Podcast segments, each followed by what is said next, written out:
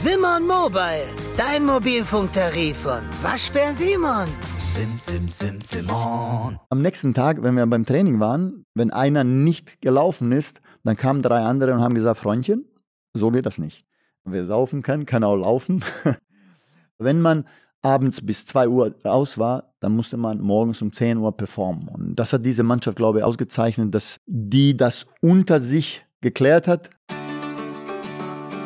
Phrasenmäher, der Fußballpodcast mit Henning Feind. Liebe Hörer, willkommen zurück im Phrasenmäher mit Hassan Salihamidzic. Wie ihr schon vermuten könnt, wird es in diesem Teil um seine eigene Karriere als Spieler gehen. Hassan verrät euch, welches Aufwärmritual es bei Bayern in der Dusche gab und warum Oliver Kahn da nie mitgemacht hat. Wie die zwölf Tage lange Party nach dem Champions League-Sieg 2001 genau ablief und warum er überzeugt ist, dass Leroy Sané die aktuelle Mannschaft zum Titel in der Königsklasse führen kann. Bevor wir starten, möchte ich mich einmal für euer Feedback nach Folge 1 bedanken. Egal ob in der Facebook-Gruppe, per Mail oder bei Instagram, schreibt uns, was euch beschäftigt, damit wir für euch besser werden können und abonniert den Phrasenmäher gern direkt, um in Zukunft keine Folge zu verpassen. Und jetzt viel Spaß mit der zweiten Halbzeit. Liebe Phrasenmäher-Hörer, wir sind in Folge 2 mit Hassan Salihamidzic und bevor es losgeht, muss ich ein Fauxpas zugeben. Egal wie gut man sich vorbereitet, am Ende vergisst man doch was und der ein oder andere Hörer wird es wahrscheinlich schon gemerkt haben, ich habe einen wesentlichen Bestandteil des Phrasenmähers vergessen und zwar diese Hupe. Die Hupe, Hassan, darfst du benutzen in Folge 2, wenn du mit einer Frage nicht einverstanden bist oder sagst, da habe ich gar keinen Bock drauf, die zu beantworten, irgendwie. Lass uns zur nächsten Frage springen. Ich darf die genauso benutzen, wenn ich mit einer Antwort nicht zufrieden bin. Nach der Erfahrung von Folge 1 glaube ich, dass wir sehr gut aufgestellt sind und legen los mit der Frage eines alten Weggefährten aus Hamburg. Bratzo alte Säge, hier ist Richard Golz aus alten Hamburger Zeiten aus dem letzten Jahrtausend. Mich würde interessieren, wie es um deinen Sohn Nick bestellt ist. Kommt er fußballerisch eher nach dir, also Einsatz, Biss und Mentalität, oder eher über die mütterliche Seite, also Onkel Paco, Feingeist, kreativ, filigran? Ja, ich hoffe, dir geht's gut, bleib gesund und muss echt sagen, du bist der Einzige, der so smart Vollbart tragen kann. Mach weiter so. Oh, das freut mich, vielen Dank. Du greifst in den vollen Bart. Kann ich mir mich nicht vorstellen ohne Bart. Das ist ja Pflegst du den selbst oder Nein. gehst du zum Barbier? jede Woche. Jede Woche einmal. Wichtig. Wie teuer ist sowas? Boah, Ich habe einen sehr guten.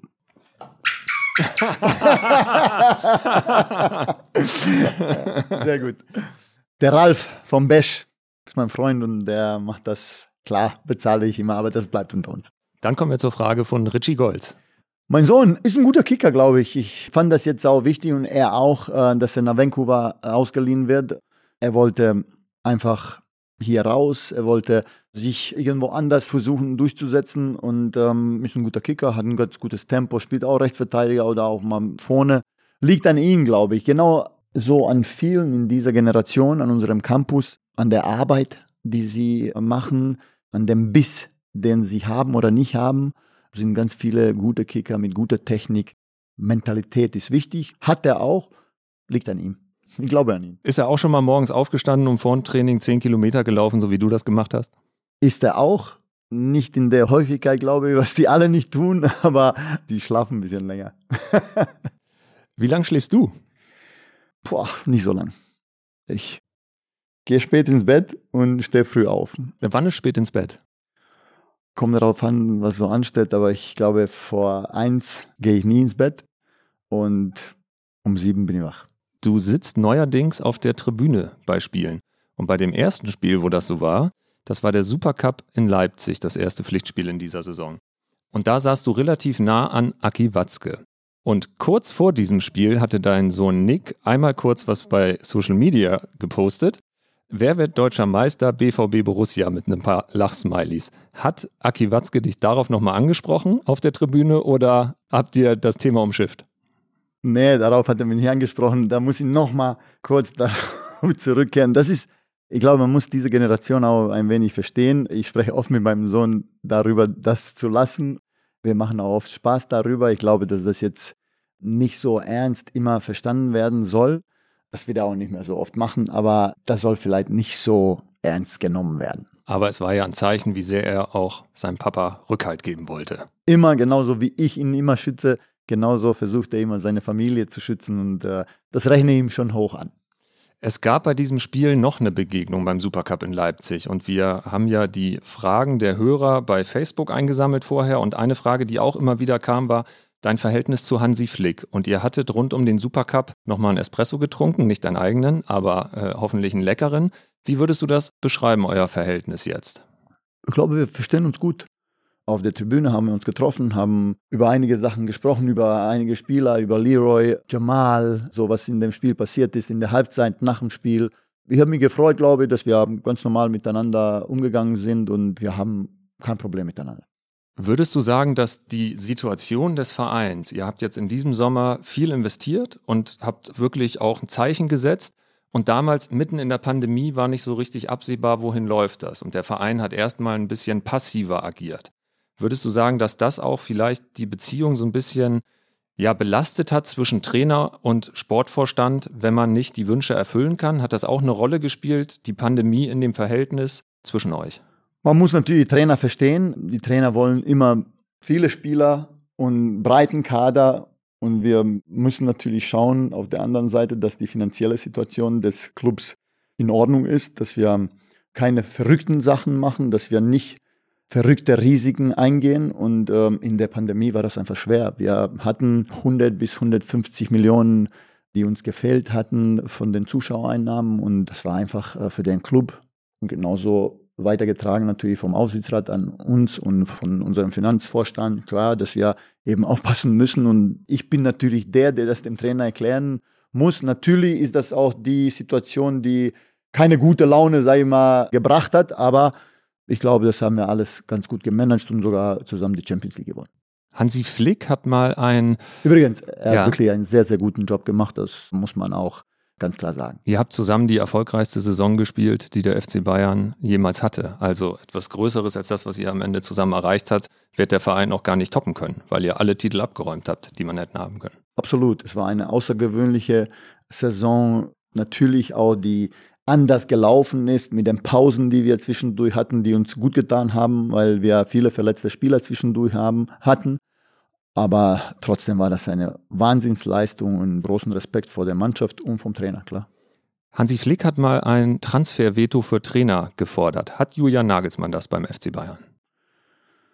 Das ist ja gerade die Kunst, glaube ich, mit dem Trainer so ein Verhältnis aufzubauen, so ein Verhältnis zu haben um nicht in diese Situation zu kommen, wo der eine sagt, ah, das gefällt mir nicht und der andere sagt, ah, das will ich nicht, sondern man redet darüber, äh, sammelt äh, Pros und Kontras, ist dabei bei den Sitzungen immer am Tisch, wenn wir über die Spieler haben, die bei uns spielen, über die Spieler reden, die wir vielleicht äh, als potenzielle Kandidaten für uns sehen, dann entwickelt sich das. Das ist wichtig, dass man viel kommuniziert, viel miteinander reden, gute Beziehungen hat mit dem Trainerteam. Das, glaube ich, haben wir jetzt ganz gut aufgebaut. Das macht Spaß mit Julian und seinem Trainerteam und äh, ich hoffe, dass wir Erfolge feiern können. Das Verhältnis zu den Bossen beim FC Bayern möchten wir gern noch vertiefen und starten mit einer Frage von Herbert Heiner. Hallo Hassan, was mich mal interessieren würde, ärgert dich das eigentlich, wenn der Jochen Sauer dich beim Bayern Golfturnier immer austreift? ja, muss ich sagen. Aber Jochen ist wirklich ein guter Golfer. Jochen Sauer ist der Campus-Chef, muss man einmal Richtig. kurz erklären. Richtig, ein Handicap von 3, irgendwas, 3,8 glaube ich. Dann hat man viel Zeit als Campus-Chef. Nee, um da runterzukommen. Das, das wollte ich gerade erklären. Er hat das aus seiner Jugend mitgenommen. Er war, glaube ich, auch in der Jugendnationalmannschaft. Wenn man das von jung auf macht, hat man das so ein bisschen im Blut. Und bei mir ist es eben angelernt. Aber Beide sind lang, aber er ist noch länger. Und jetzt hat er auch Longest Strike gewonnen äh, bei dem letzten Bayern-Turnier und Respekt. Was hast du für ein Handicap? Sechs. Das ist sehr, sehr beachtlich. Ja, ist gut. Wobei jetzt in den letzten drei, vier Monaten fünf habe ich gar nicht gespielt, vielleicht zweimal und das wäre jetzt schwierig zu halten. Aber um, ähm, vielleicht hat man in den nächsten Monaten vielleicht ein bisschen mehr Zeit, um eine oder andere Runde zu spielen. Wo ordnen sich die anderen Bosse beim Golf ein? Wer ist da mit am besten? Man hat in der Doku gesehen mit Oliver Kahn, ist ja auch Olli bekannt, dass er gerne mal leidenschaftlicher, spielt. Äh, leidenschaftlicher Golfer. Jetzt weiß ich wirklich nicht, was Olli für ein Handicap hat, aber ich glaube auch 5, 6. Und Uli spielt auch gerne. Das glaube ich. Auch gut oder nur gerne? Ja, also er spielt gerne, sag mal gerne. er spielt das auch lange, er hat Knieschmerzen, es ist nicht einfach für Uli, aber das Wichtige ist, dass man Spaß haben kann auf dem Golfplatz. Und Golf ist auch eine Sportart, die man, egal wie gut man spielt, miteinander spielen kann. Durch diese Handicap. Man kann ja dem einem ein oder zwei vorgeben und dann hat man trotzdem Spaß und kann über den Platz laufen. Du wurdest nach deinem Karriereende befördert in die Schafskopfrunde von Uli Hoeneß am Tegernsee. Schafkopf. Schafkopf, Entschuldigung. Ich als Nordlicht aus Hamburg, Ja, mir sei es wir spielen verziehen. Skat. Wir spielen Skat im Norden. Kann Uli da besser verlieren als im Stadion in eurer Runde? Uli hat auf jeden Fall immer das Geld dabei. Und das ist wichtig. Wir spielen wirklich gerne da. Da sind immer verschiedene. Da kommt mal Jens Jeremies, Jerry ist dabei, dann Ulis Bruder, Jupp Brenner, noch ein Freund von Uli, der Tor, Florian Hönes manchmal. Also sind äh, einige dabei und wir wechseln uns ab und das macht oft sehr viel Spaß. Ihr habt früher auch häufig gezockt in der Mannschaft. Damals gab es ja auch noch keine Playstation, die man im Koffer hätte mitnehmen können zum nächsten Auswärtsspiel. Wer war da am stärksten? Freddy Binder, unser Physio, war ganz stark. Scholli, Jerry, auch clevere Jungs, die haben sehr, sehr gut gespielt. Thomas Linke, auch guter Spieler, sehr gut Schafkopf gespielt. Äh, Mario Basler hat das sehr gut gemacht und so weiter. Also wir haben schon ein Also paar schon Jungs. auch die, die auf dem Platz saß ja- tricksen ja. konnten. Ja, und Uli saß ja auch immer am Tisch. Das alles äh, hat äh, sehr viel Spaß gemacht. Uli Hoeneß hat in einem Interview gesagt, dass er versucht hat, für die Spieler immer wie ein Vater zu sein, auch mal streng zu sein, aber ihnen immer zur Seite zu stehen. Wie ist das heute? Fühlt sich das für dich heute noch so an? Man muss für die Spieler da sein. Ich bin für jeden äh, da. Ein wenig hat sich das Umfeld verändert. Ich habe sehr viel Nähe zur Mannschaft, sehr viel Nähe zu den Spielern. Allerdings Berateragenturen übernehmen viel. Wir aber vom Club wollen natürlich den Spielern immer zur Seite stehen. Viele Spieler kommen zu mir ins Büro, wir trinken einen Espresso, wir unterhalten uns über Probleme, über gute Sachen, über äh, Fußballspielen, aber auch über viel Privates. Finde ich sehr wichtig und das versuche ich auch, aber vielleicht als Freund und nicht als Vater. Und das Verhältnis von Uli zu dir, ist das so geblieben oder hat sich das auch verändert, wenn du das vergleichst? Wie war es, als Uli der Manager war, du der Spieler und heute ist er im Aufsichtsrat und du bist der Sportvorstand? Ich glaube, durch die Zeit verändert man sich, nicht nur ich, sondern der Uli auch. Das Verhältnis ist immer sehr gut gewesen und sehr gut geblieben. Ich glaube, wir werden, egal was passiert, immer Freunde bleiben, sind aber genauso, wenn es um den FC Bayern geht, Diskussionspartner, Problemlöser, aber manchmal auch Streithähne. Wann habt ihr zuletzt mal richtig gestritten? Einige Male, klar. Ich glaube, dass es darum geht, die Probleme des FC Bayern zu lösen auf die beste Art und Weise. Wichtig ist, dass es dem FC Bayern immer gut geht. Und man muss, wie wir immer sagen, aus dem Raum gehen, eine Lösung haben. Und das ist dann nicht so wichtig, wer das gesagt hat, sondern dass es dem FC Bayern und den Spielern der Mannschaft gut geht. Es ist ja bekannt, dass Kalle Rummenigge und Uli Hoeneß oft unterschiedliche Positionen hatten. Wie ist das jetzt in der aktuellen Führungsriege? Ist es einfacher, da auf einen Nenner zu kommen oder ist es nach wie vor so, dass es sehr konträre Positionen gibt? Olli und ich haben ein sehr gutes Verhältnis. Wir haben neun Jahre zusammengespielt und kennen uns wirklich in- und auswendig. Ich äh, habe äh, wirklich Spaß mit ihm. Wir diskutieren auch gerne, versuchen, glaube ich, aber die Probleme vielleicht auf andere Art und Weise zu lösen, als das die beiden vorher gemacht haben. Aber wenn es funktioniert, ist es egal, wie das geht. Ob man vielleicht mehr streitet oder diskutiert oder man im ruhigen Ton mal miteinander bespricht. Oliver Kahn, kann er genauso explosiv sein im Büro wie früher auf dem Platz?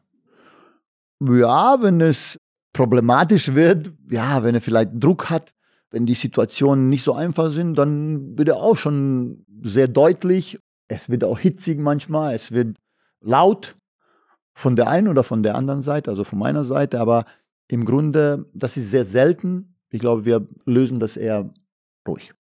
Wie kommuniziert ihr eigentlich untereinander? Habt ihr eine WhatsApp-Gruppe, wo man sich Neuigkeiten reinschreibt, wo man Ideen reinschreibt, wo man bei Sadio Mané aus dem Haus rauskommt und sagt, schnelle Info gut gelaufen und alle schicken Daumen hoch.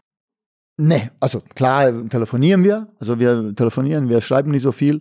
Wenn er eine Frage hat, kommt er zu mir. Wenn ich eine Frage habe, äh, gehe ich zu ihm ins Büro und ansonsten kurze Wege. Wir haben in Folge 1 besprochen, dass Uli Hoeneß zu dir gesagt hatte, wenn du Sadio Mané kriegen kannst, kauf ihn, ohne dass du eine Erlaubnis von uns brauchst. Wie hat er dann reagiert, als der Kauf durch war? Was hat Uli dir entgegnet, als du ihm am Telefon gesagt hast, das geht ins Ziel? Er hat gesagt, geil, super Spieler, schön, dass wir den haben. Ich glaube, das haben aber alle, nicht nur wir hier im Vorstand und im Club, sondern auch draußen, glaube ich, alle sind begeistert davon, dass der Sadio zu uns gekommen ist. Ich glaube, der hat auch diese Transfermarktperiode erleuchtet. Wir haben Nuss und Ryan schon vorher verpflichtet. Mit Sadio hat man gesehen, oh, mit Bayern ist jetzt zu rechnen. Ist mir wichtig, dass die Mannschaft auch das Verständnis hat, wir wollen gewinnen, wir wollen uns verstärken und wir wollen die Jungs hierher holen, die das mit uns, sag ich mal, unsere Erfolge ausbauen wollen. Und dieser Konkurrenzkampf ist jetzt da. Woran hast du gemerkt, dass Sadio Mané einen Wow-Effekt hat? Sind da mal Spieler hochgekommen und haben gesagt, geile Nachricht, danke, wir freuen uns, wenn es losgeht. Wie ist das, wenn du morgens zum Bäcker gehst? Hast du eine andere Wahrnehmung auch gespürt? Ja, beides. Ich glaube, erstmal viele haben das nicht geglaubt, dass der Sadio sich für uns entscheidet. Vielleicht auch sogar nicht geglaubt, dass wir, ich will es jetzt vielleicht nicht so sagen, aber vielleicht nicht geglaubt, dass wir den kriegen können. Aber ist ja die Wahrheit.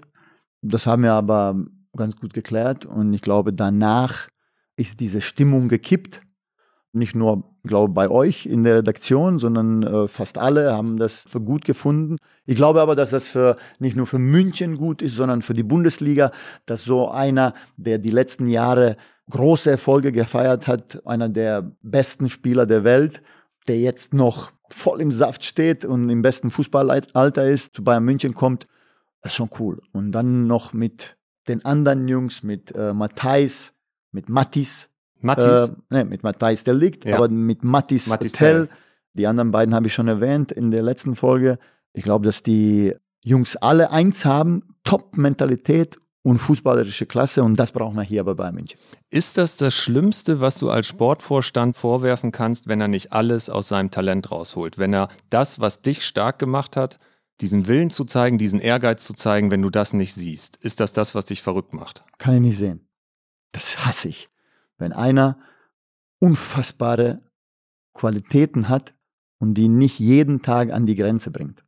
Das ist unverständlich. Wie gehst du dann damit um, wenn du das siehst? Ja, man muss natürlich viel reden.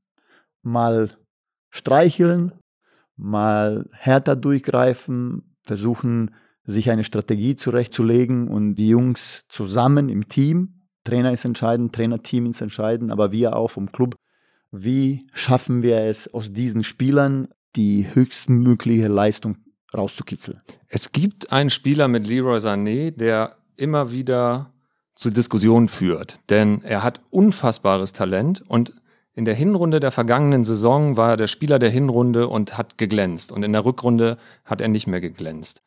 Inwieweit glaubst du, dass er ein wesentlicher Bestandteil einer erfolgreichen Bayern-Mannschaft nicht nur werden muss, sondern auch wird? Ich glaube total an den Spieler. Ich glaube total an den Jungen, weil er Qualitäten hat. Potenzial will ich gar nicht mehr reden, sondern er hat einfach, wenn er das, was wir gerade gesagt haben, Mentalität, die er eigentlich drin hat, diese Wut, die er zum Beispiel in, in Leipzig auf den Schiedsrichter hatte, aber so auf den Platz geht, und sprintet, entschlossen ist, eine Gier hat, dann wird er einer der besten Europas sein, der Welt. Aber das muss er Woche für Woche oder Training für Training raushauen. Und dann habe ich keine Sorgen, dass er die Nummer 10 des FC Bayern sein wird, die eine der wichtigsten überhaupt. Wenn du dir einen Spieler aussuchen kannst vom FC Bayern, mit dem du selbst auf dem Platz gestanden hast, der heute noch mal 22 Jahre ist und auf dem Weg zur Topform, wen würdest du aussuchen? Giovanni Elba. es ist ja, tut mir leid, ich hoffe, dass die anderen nicht auf mich sauer sind, aber Giovanni, wenn der Giovanni gut drauf war, haben wir gewonnen. Und es gab zwei oder drei Spiele im Jahr, wo er mir gesagt hat, Brazzo, heute spiel mich nicht an, ich habe keinen Bock heute. und das waren natürlich die Spiele, wo es schwierig war, Ansonsten war das ein Wahnsinnstyp, Mentalität, Technik, Tore machen. Der hatte alles und äh, hat uns natürlich auch zu den großen Erfolgen geführt.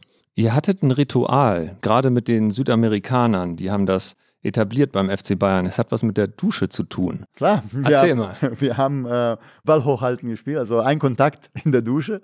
Das war sehr interessant und wurde natürlich auch hitzig in der Mannschaft, die sehr mental stark war und richtige Typen hatte. Äh, pff, da ging es äh, schon vom Spiel richtig zur Sache. Und die Obwohl Regelung- es keinen Zweikampf gab. Und die Regelung war, wenn der Ball runterfällt und du nicht jonglieren kannst, musst du direkt raus oder Drei, du ein paar drei Leben? Fehler raus.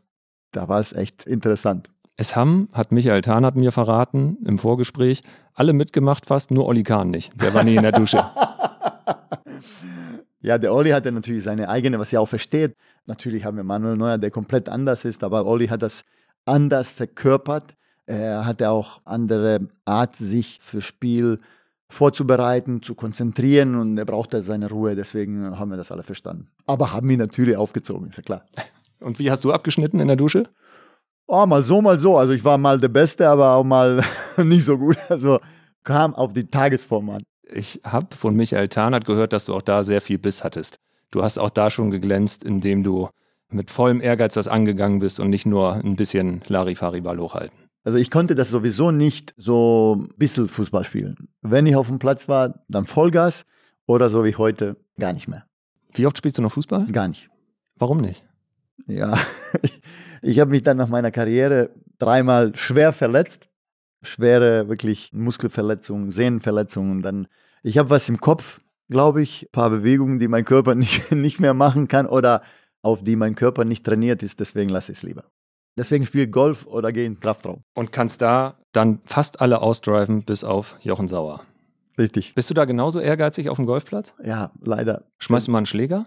Nee, die Charme dieses Spiels ist, dass man, egal was passiert, ruhig bleiben kann, dass man den Kampf gegen sich selber führt, gegen seinen Nerven, gegen seinen Ehrgeiz und je verbissener man wird, desto schlechter spielt man. Und wo kriegst du heute totale Glücksgefühle her? Das, was man früher am Wochenende in der Bundesliga hatte, in der Champions League, wenn man die Spiele gewonnen hat, da war man oft einfach, hatte die Bestätigung für seine Leistung. Wo ziehst du Glücksmomente her? Also was Fußball betrifft, natürlich, wenn ich auf der Tribüne jetzt sitze und solche Spiele wie in Frankfurt erlebe, auch jetzt am Wochenende. Also wenn wir nach 90 Minuten das Gefühl haben, dass wir dominiert haben, dass wir das umgesetzt haben, was Idee war, fahre ich mit Glücksgefühlen nach Hause. Wie verfolgst du die Spiele auf der Tribüne oben? Freddy Bobic, dein Freund, der kann es nicht aushalten zu sitzen. Mhm. Dann muss er sich noch mit anderen unterhalten. Er möchte einfach im Tunnel sein und manchmal ist das Handy kurz davor zu fliegen, wenn es eine brenzlige Situation gibt. Wie hoch geht dein Puls bei Spielen des FC Bayern? Ja, jetzt auf der Tribüne ist das natürlich neu. Olli sitzt neben mir, Jan auf der anderen Seite. Aber ähm, bin bis jetzt ganz ruhig gewesen, weil die Spiele auch äh, von Anfang an ganz locker und konzentriert angegangen wurden. Wir haben das sehr gut umgesetzt. Wenn es natürlich nicht so läuft und jetzt, wo ich auf der Bank gesessen bin, versuche natürlich das nicht so äh, zu zeigen, aber man ist natürlich unzufrieden, emotional und ja, schwierig. Meidest du dann erstmal die Kabine oder gibt es auch Momente, wo du direkt reingehst? Nee, man muss in der Halbzeit trotzdem versuchen, Ruhe zu bewahren, auch wenn wir hinten liegen, mit den Jungs zu sprechen, Trainer ausreden lassen, Trainer trotzdem einen äh, Plan machen lassen und äh, ich halte mich natürlich zurück. Hans-Joachim Watzke hat hier im Phrasenmäher mal verraten, dass die Bosse beim BVB und so sein engster Zirkel sich nach den Spielen im VIP-Raum noch einen Moment Zeit lassen und selbst Noten geben für die Spieler. Das bleibt dann komplett unter ihnen. Macht ihr sowas auch? Nein, sicher nicht direkt nach dem Spiel. Ich gehe jetzt immer in die Kabine natürlich. Wir haben dann Mediensachen, die man nach den Spielen machen muss. Man spricht natürlich mit den Spielern äh, direkt nach dem Spiel, versucht eben mitzukriegen, was passiert ist oder warum waren wir so gut oder, oder weniger gut. Man versucht gleich eben das zu machen, nach dem Spiel, gleich vorm Spiel.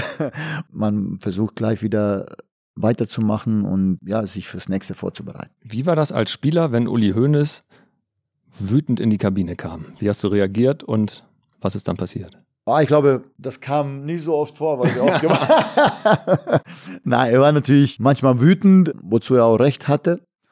Wir haben aber Phasen gehabt, wo wir wirklich äh, durchmarschiert sind und da war der auch, war auch schön, ihn anzuschauen, weil er so zufrieden war. Also Ich kann mich schon in seine Haut versetzen. Ich weiß, wie es ihm ging.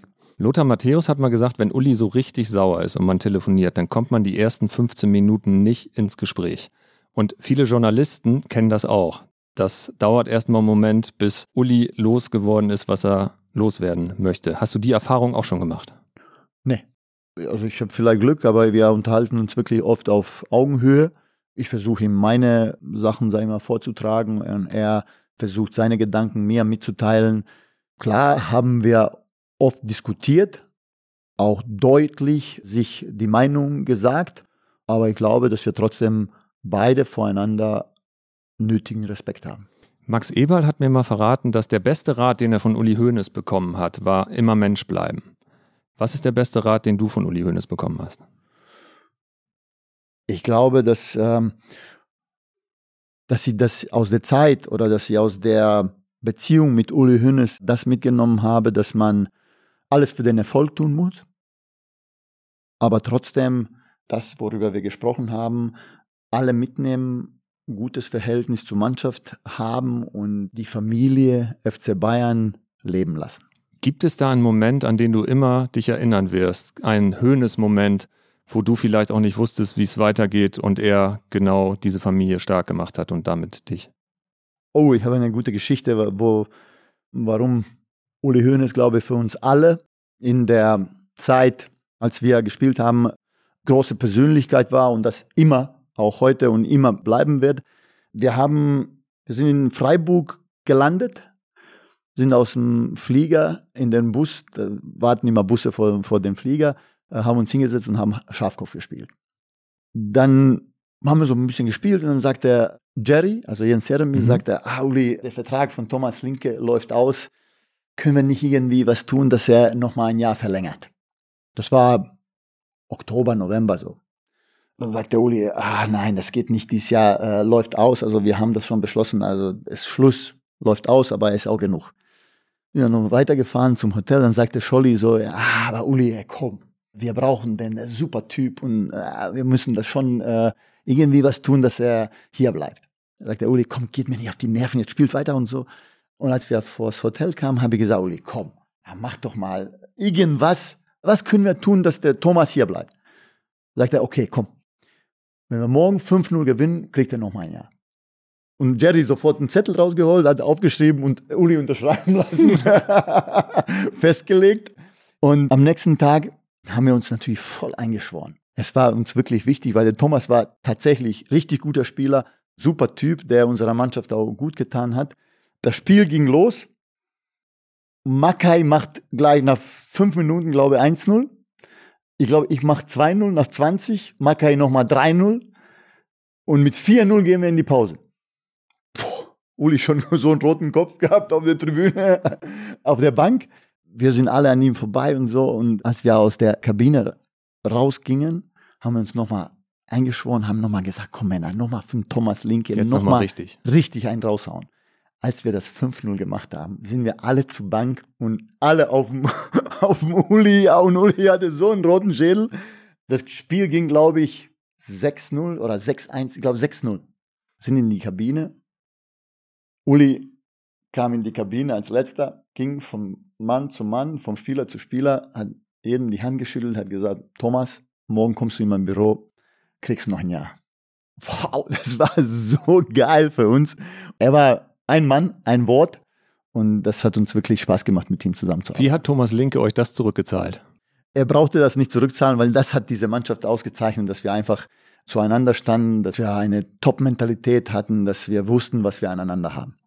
Als du vom HSV zum FC Bayern gekommen bist, da bist du in eine Kabine gekommen, die voller Stars war. Und dazu haben wir eine Frage von einem Wegbegleiter. Ja, hallo Brazzo Didi hier. Wir haben uns ja knapp verpasst, 98. Ich ging, du kamst.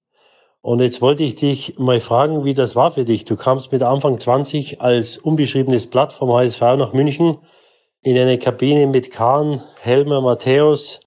Effenberg kam in dem Sommer, glaube ich, auch.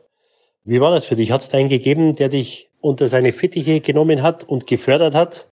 Oder musstest du dich da selber durchkämpfen? Auf bald. Ciao. Ja, ich glaube, das hat die Mannschaft ausgezeichnet. Äh, Stefan Effenberg war ein Top-Kapitän, muss man sagen. Er hat uns geführt, er hat sich auch vor die Mannschaft gestellt, wenn es schwierig war. Er hat auch Ansagen gemacht auf dem Platz und außerhalb des Platzes. Ich glaube, wir sind, wie ich schon gesagt habe, eine gute Truppe gewesen, die viele gute Typen drin hatte, auch gute Techniker, aber auch Arbeiter. Die Mischung stimmte und ich glaube auch, wenn wir ja oft ausgegangen sind, auch ein bisschen Teambuilding gemacht haben, milde ausgedrückt. Ja, wir sind zweimal die Woche essen gegangen mit Frauen, ähm, haben was gegessen, vielleicht einen Cocktail getrunken oder zwei. Was gab's da? Männer Hune im Traderweg im Bayerischen Hof. Aber am nächsten Tag, wenn wir beim Training waren, wenn einer nicht gelaufen ist, dann kamen drei andere und haben gesagt, Freundchen, so geht das nicht ich sage mal, wer saufen kann, kann auch laufen. Und dann, wir, wir haben jetzt nicht gesoffen, dass wir gesoffen haben, aber wenn man abends bis zwei Uhr aus war, dann musste man morgens um 10 Uhr performen. Und das hat diese Mannschaft, glaube ich, ausgezeichnet, dass die das unter sich geklärt hat. Klar, ein Top-Trainer mit Ottmar hatte, der das alles voll im Griff hatte. Gab es da auch schon Einstandsrituale? Heute müssen die Spieler einmal singen. Was musstest du machen, als du zum FC Bayern gekommen bist? Ah, die Jungs zum Essen einladen. War das sehr teuer? Also ein Abend kostet paar tausend, glaube ich. Was gab's? Also wie gesagt, wir sind öfters mal ins Traderwix gegangen. Da gab es Vorspeisen, Rippchen und ein paar Cocktails. Also das war's. Das war okay. Matthijs de Licht hat äh, zuletzt gesagt, das Training in Deutschland ist intensiver als in Italien. Hat er Glück, dass Julian Nagelsmann sein Trainer ist und nicht Felix Magath? ja, das, was äh, Felix mit uns trainiert hat, war nochmal viel mehr anders, so wie das äh, Felix Philosophie war. Und obwohl die Jungs heute mit Holger Broich, sage ich mal, als Athletiktrainer auch viel machen und die Trainingseinheiten sehr intensiv sind.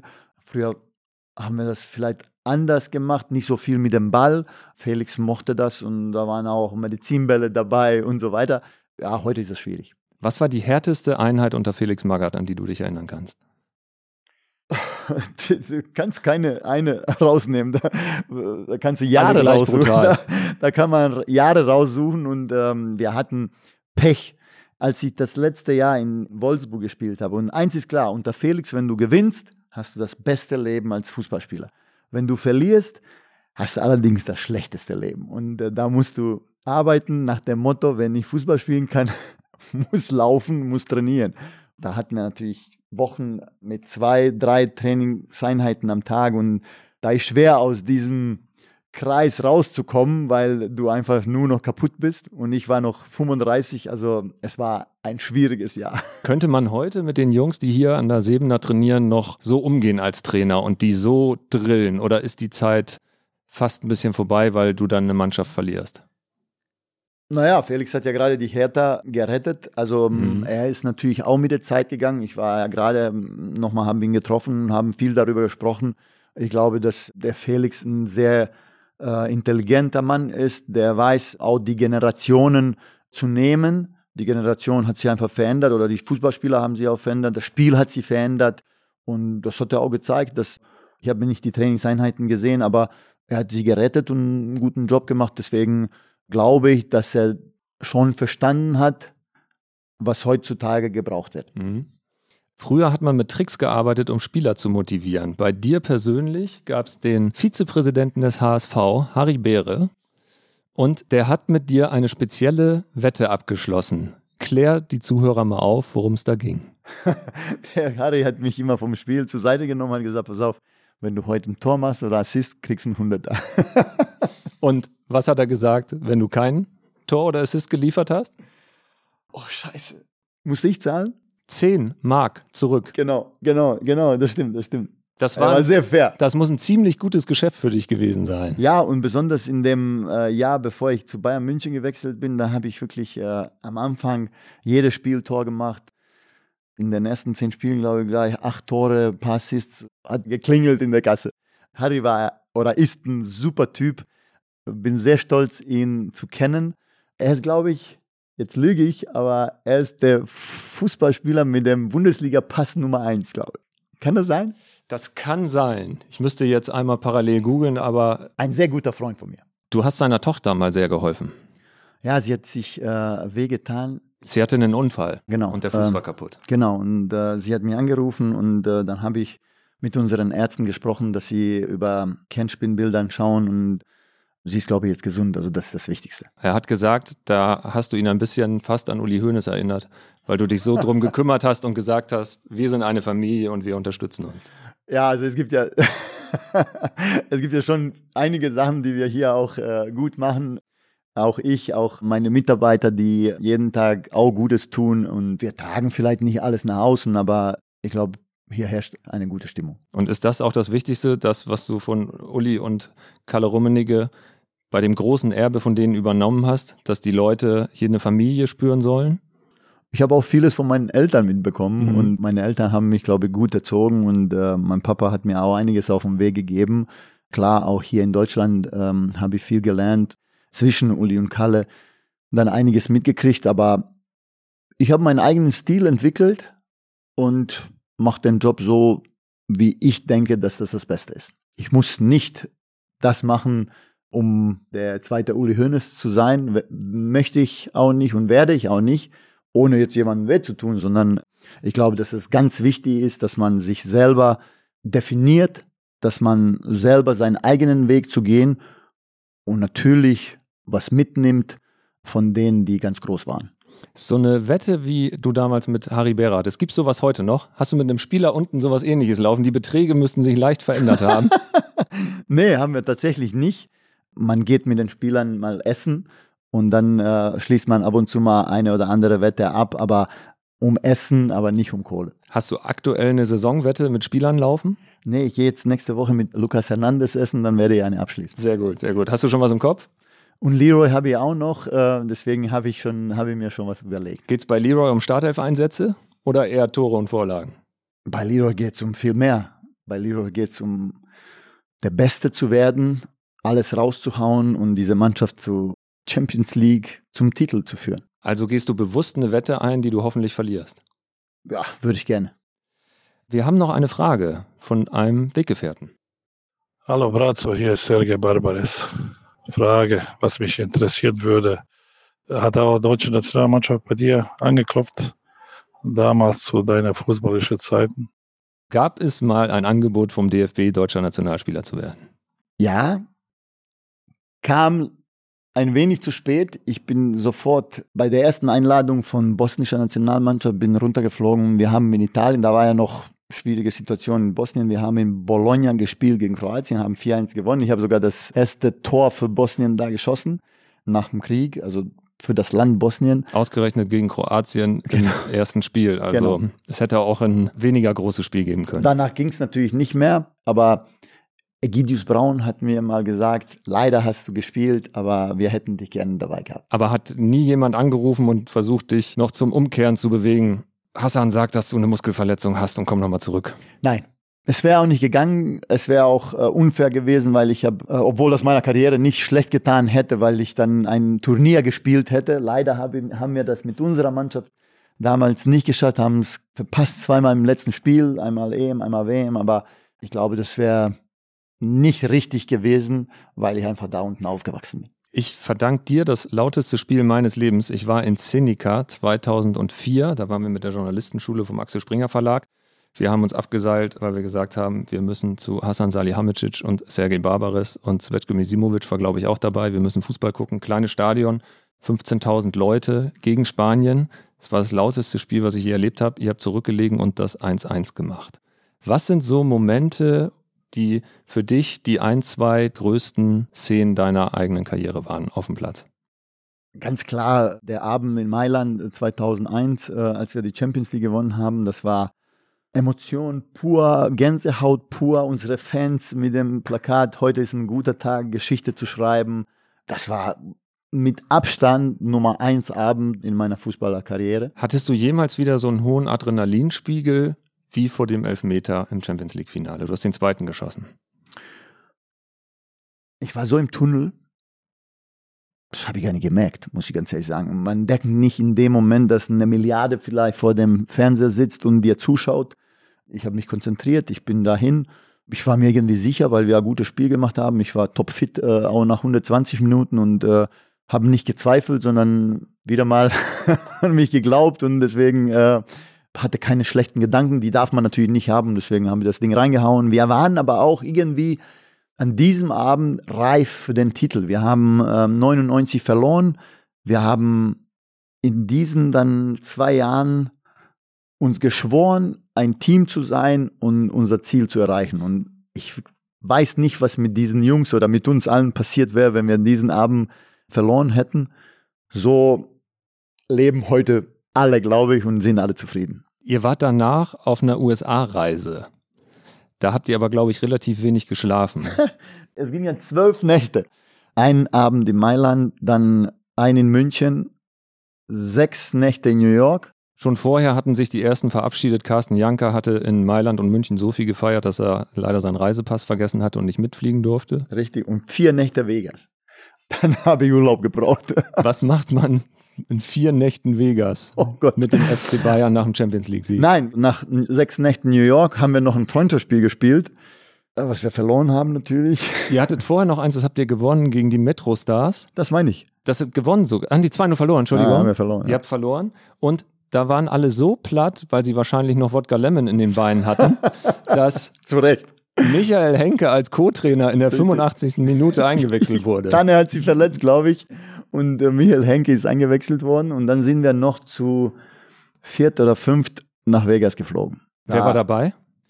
Freddy Binder, Michael Wiesinger, Thorsten Fink und ich. Also vier. Und die Reha danach hat lange gedauert? Dann bin ich nach Seychelles mit meiner Frau geflogen und dann haben wir uns zwei Wochen ausgeruht. Die Diese zwei habe ich gebraucht.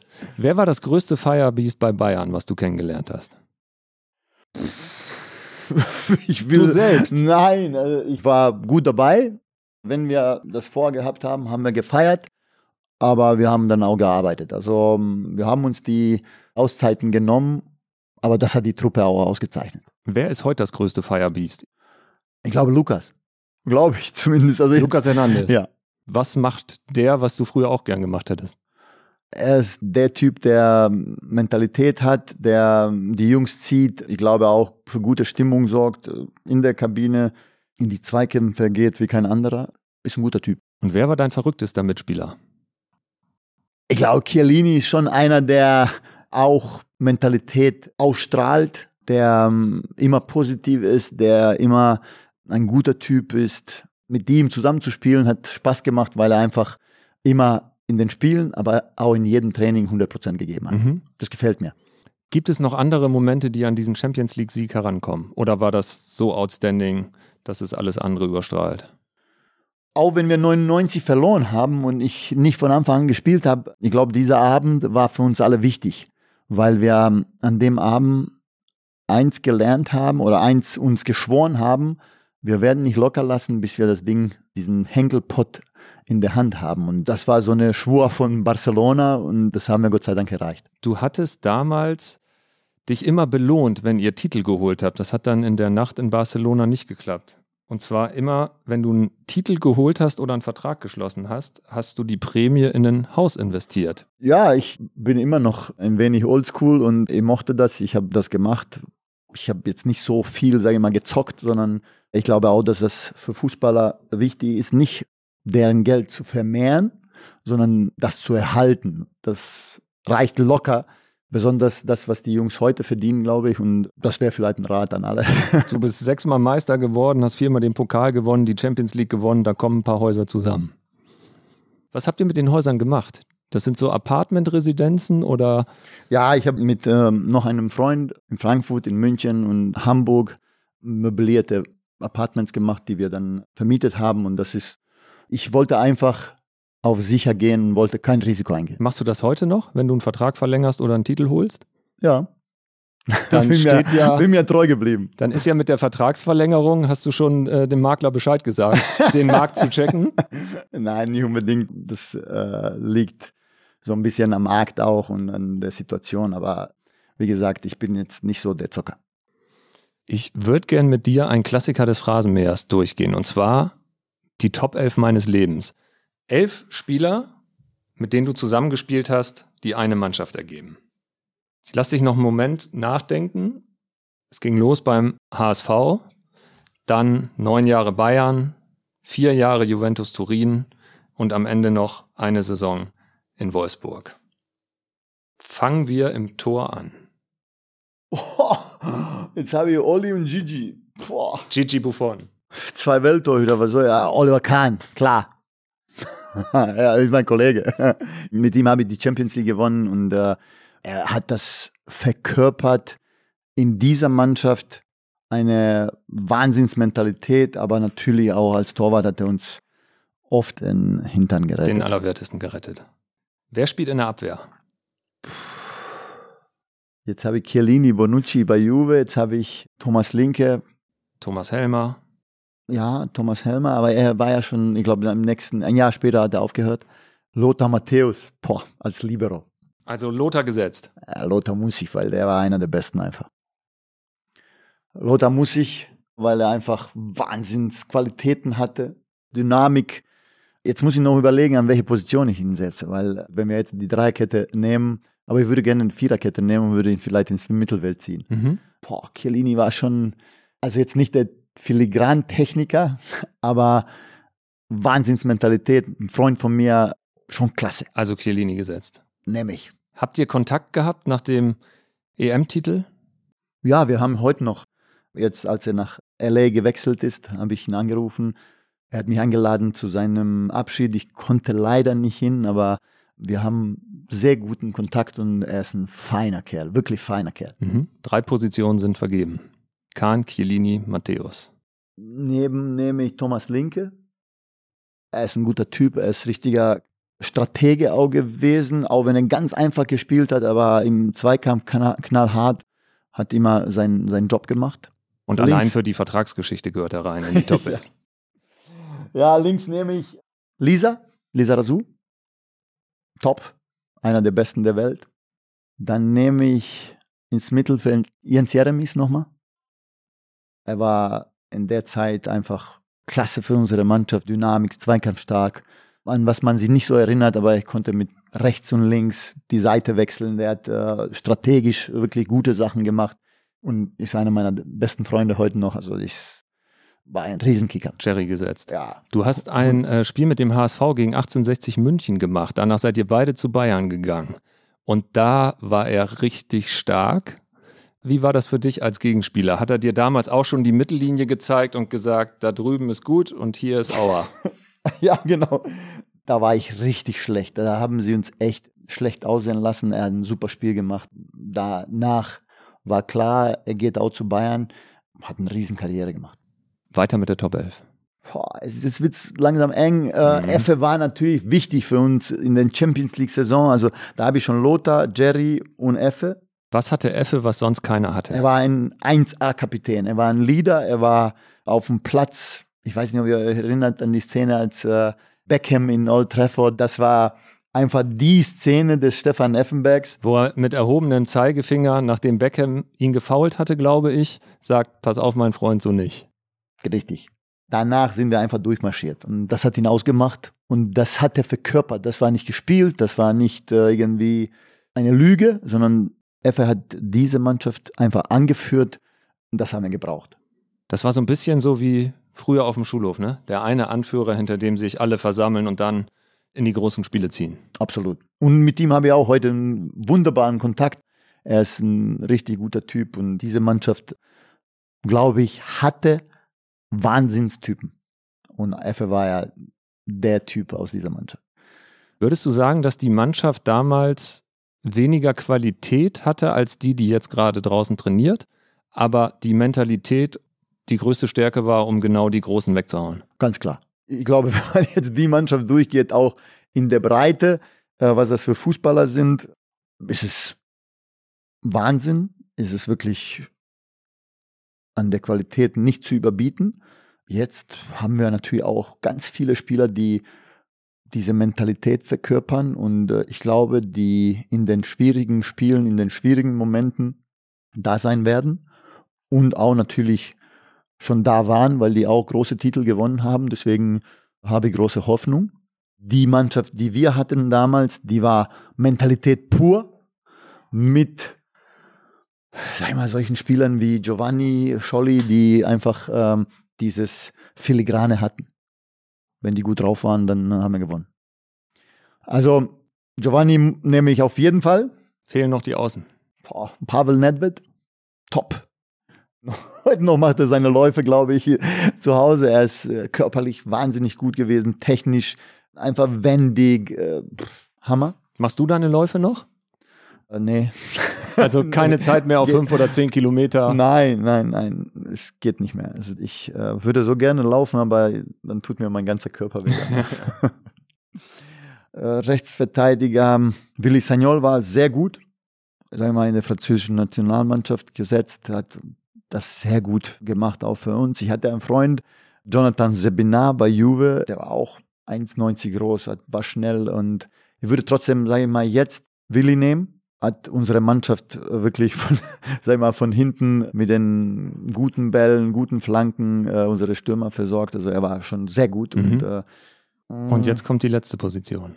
vorne Del Piero vielleicht, äh, aber natürlich ist er nicht rechts vorne, sondern war auch, sag ich mal, so Spitze oder hängende Spitze. Scholli, boah, Scholli war, hat er auch natürlich klasse, hat Riesenleistungen gebracht, auch in der Champions League-Saison. Sergei Barbares, Nationalmannschaft. Ja, von der Nationalmannschaft hatte er auch sehr, sehr gute äh, Jungs, die mit mir gespielt haben. Ich nehme Scholli, weil er äh, mit mir gewonnen hat, äh, die Champions League, oder weil wir zusammen diese Zeit erlebt haben, die einmalig war, die uns keiner nehmen wird. Aber klar, bei Juve hatte ich, glaube ich, äh, mit, ich möchte keinem wehtun, aber da war Cannavaro, Bonucci, Trezeguet, Camoranesi, waren, glaube ich, sechs Weltmeister, die 2006 hier, Fabio Grosso, äh, der Deutschland wehgetan hat. Sehr also, wehgetan hat. ähm, deswegen, in Dortmund im das waren Halbfinale schon- 2-6. Es war eine super Mannschaft, mit der wir damals nichts gewonnen haben. Leider, weil ähm, die Jungs vielleicht auch ein bisschen überspielt waren. Ich habe zum Schluss noch drei Fragen. Die erste ist, wird Bayern auch noch in fünf Jahren Top 5 in Europa sein? Ja, ich glaube schon, das ist natürlich schwer, ist klar. Wir arbeiten dran. Wir haben ein gutes Paket und ich glaube, dafür leben wir alle und versuchen den FC Bayern dahin Jahr für Jahr zu bringen. Was wir in den letzten Jahren natürlich, wenn man in dem Viertelfinale ausscheidet, wie wir das letztes Jahr gemacht haben, sind wir alle unzufrieden. In den letzten Jahren eben haben wir die Champions League gewonnen und äh, wenn man das Gefühl kennt und viele Spieler kennen dieses Gefühl, da will man wieder hin und dafür lebt jeder von denen. Und das ist einfach ein großes Ziel von uns. Also glaubst du auch, dass ihr gegen die Engländer, die immer mehr Geld und immer mehr Geld bekommen, auch weiter gegenhalten könnt? Oder wird es immer schwerer? Es wird natürlich schwerer, aber wir müssen natürlich andere Wege gehen. Wir müssen, wie ich schon immer gesagt habe, kreativer sein, gutes Paket haben und dadurch versuchen, die Spieler hierher zu holen, weil die mit uns gewinnen können. Ich glaube, dass viele Spieler nicht nur aufs Geld schauen. Natürlich, wenn das zu viel Unterschied ist, dann verstehe ich das, aber ich glaube, dass das, was hier möglich ist, auch gute Höhe ist. Und äh, deswegen, wenn man gewinnen kann, das können wir, dafür haben wir Gerüst, äh, dann sind wir für alle interessant. Matthijs de Licht hat gesagt, ihr hattet immer Kontakt über die Jahre. Mit wie vielen Spielern hast du gerade Kontakt, die in Zukunft zum FC Bayern kommen sollen? Wenn ich das beraten würde, wäre nicht gut für mich, glaube ich. Aber ich glaube, das ist wichtig, dass man mit verschiedenen, mit guten Jungs auch in den nächsten Jahren Pläne im Kopf hat. Und das habe ich ja gesagt, mit zwei, drei, vier Pläne in einer Transfermarktperiode. Manchmal geht was auf, manchmal geht nichts auf. Äh, manchmal hat man äh, finanzielle Möglichkeiten, manchmal hat man sie nicht. Und deswegen ist es wichtig, dass man viele Gespräche führt, viel vorarbeitet. Was dann passiert, kann man manchmal auch nicht beeinflussen, aber manchmal ist es auch möglich, so wie wir das in diesem Jahr gemacht haben. Schreibt Harry Kane schnell zurück?